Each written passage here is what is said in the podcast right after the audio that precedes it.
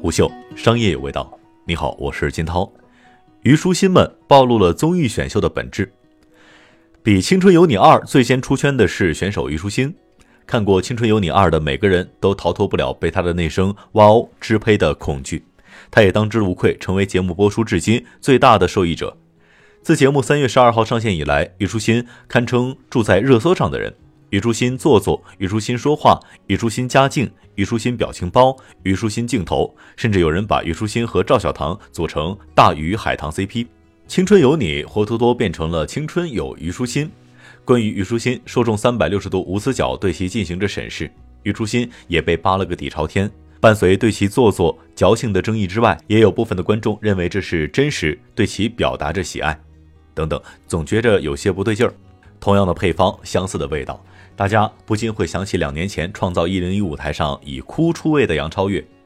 选秀节目当中，大家真正关注的不再是谁掌握着真正的才艺，谁才是真正的有实力的唱将。镜头更加眷顾的是那些有颜值、有争议的话题人物。招黑招红不重要，关键是能给节目带来热度。有谁会拒绝一波波肉眼可见、如洪水猛兽的流量呢？这也不禁让人感慨。综艺选秀已经从过去娱乐产业的阶级流动通道，变成了资本高筑的平台。谁能跃迁，相比艺能，更重要的是拥有更强的大众情绪引导能力，外加那么一点点的运气。作为今年关注度颇高的团体选秀综艺，《青春有你二》节目组深谙话题的影响力，从导师到学员，无一不完美的遵循了这个原则。本期节目导师 Lisa 在开播之前被传将退出节目的录制。消息真假不重要，本身就已经引发了巨大的关注。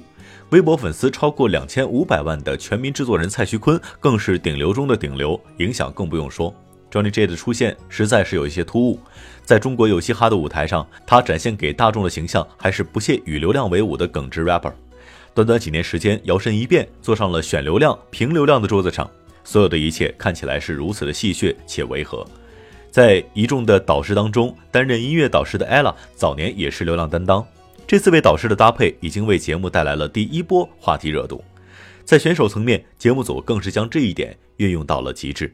从节目播出至今已经四期，谁的歌声最动听，谁的舞姿最流畅，在观众心中的记忆依然是模糊的，也很难见到哪位选手的记忆在节目播出之后引发了大规模的讨论。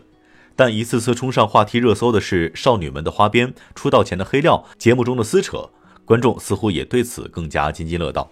这种话题佐料听起来、传播起来也比所谓的才艺更有嚼劲。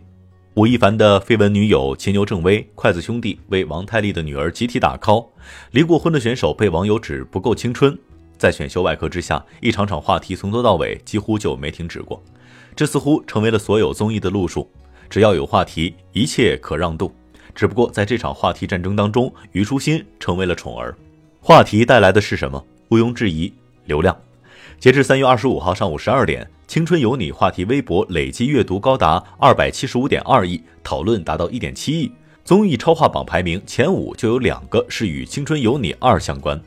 流量能代表一切吗？关于流量至上的质疑，其实不局限于选秀节目，甚至早已出现在娱乐圈的方方面面。在演员请就位的舞台之上，这个讨论更是甚嚣尘上。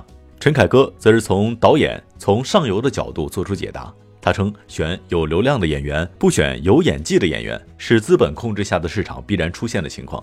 投资者一定是想盈利的，而流量就是盈利的一个指标，没有必要加以抨击。按照这个说法，流量明星能为资方带来利益，有话题热度，短期内不会弃用。他也强调，没有演技的流量是万万不可的。而这难道不是悖论吗？有演技的明星怎么会被划分到流量行列呢？不过从陈凯歌的分析当中，不难发现，流量之所以能够大行其道，背后起主导作用的是资本，是商业。因此，在创造一零一当中，划水的杨超越，尽管业务能力屡遭吐槽，但作为全村的希望，他依然收获了众多直男的 pick。他们化身自来水，在朋友圈为其打 call，热度甚至超过了唱跳俱佳的孟美岐。而在看到地狱空荡荡，王菊在土创的话题前列的时候，尽管最初形象被称不符合女团标准，但这不是最好的反转吗？于是节目组顺势引导，为大家塑造了一位励志、进取、独立的，用自己的标准定义女团的新形象。在综艺节目当中，实力不实力好像没那么重要，或者这已经不是第一考量因素，只是锦上添花。如果你有热度，配上点小实力，自然是最好不过。只是被资本裹挟后，偶像养成类节目究竟该承载什么任务？它的意义又要归为何处呢？《青春有你二》延续着《青春有你》的 IP，带领着超过一百位女生进行为期四个月的训练和舞台竞技，共同见证九位超人气女子组合的诞生。所以节目到最后依然是谁最有话题，谁最有可能胜出。这几乎是当下所有综艺选秀节目的惯用套路。这些选秀养成节目的意义早就已经不再是向市场输送人才，他们存在的意义是打造当时当下大众喜闻乐见的艺人。这些选手生命力最蓬勃的时刻，就是节目的播出期间。当然，娱乐的宗旨也不在于延续，就是在于当时当下。节目组承载的意义，并不是制造新人。过往选秀节目承担的任务是输送渠道，把素人输送到娱乐产业链的各个方面。现在这条链条早已不复存在。但是在话题先行的主导原则之下，没有实力却依然被偏爱，也并非完全不可能。李宇春式的全民式偶像早已成为过去式。从杨超越到王菊，再到虞书欣，资本才是真正定义中国女团的推手。流程化和公式化不是他们所在意的。